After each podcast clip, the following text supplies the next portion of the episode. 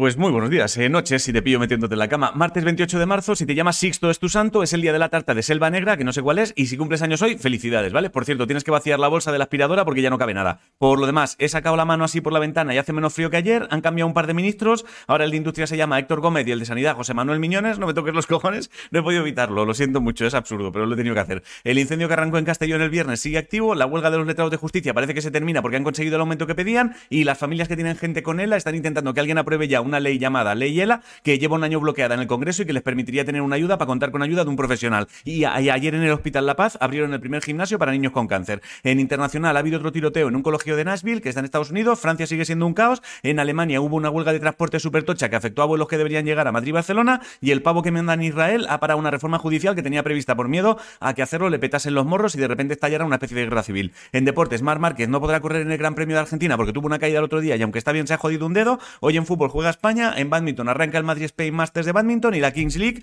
metió más de 90.000 personas en el Camp Nou y la vieron por redes más de 2 millones de personas. En cultura, si te gustan los cómics y del 31 de marzo al 2 de abril está por Barcelona, se celebra allí la edición 41 de Cómic Barcelona. El Museo del Prado tiene una exposición de un pintor barroco llamado Guido Reni y la verdad es que he visto una imagen de un cuadro llamado David con la cabeza de Goliat que me ha dejado loquísimo. García Márquez ha desbancado a Cervantes como autor más traducido en la lengua española en este siglo. Si eres una mujer a la que ser madre le genera más ansiedad de la que puede explicarse con palabras, igual te interesa echar un ojo al libro que ha publicado una escritora llamada Mar García Puig, La historia de los vertebrados se llama, y si tu sueño es escribir y acabas publicando, te recomiendo que dejes en tu testamento anotado que no quieres que nadie modifique las palabras que usaste para el libro después de muerto, ¿vale? Porque ahora están reescribiendo las de Agatha Christie para que nadie se ofenda. Yo he comprado palomitas para cuando empiecen a retocar cositas de la Biblia. En cosas del espacio, China dice que ha encontrado una reserva de 270 mil millones de toneladas de agua en la Luna, pero que está súper profunda y que sale carísimo sacarla. Y en esports, Heretics cayó ayer frente a Mad Lions y se queda fuera del split de primavera de la LEC. Si no sabes qué comer, hazte una ensalada de, de espinaca, fresa y queso feta. La frase de hoy es, al final solo se tiene lo que se ha dado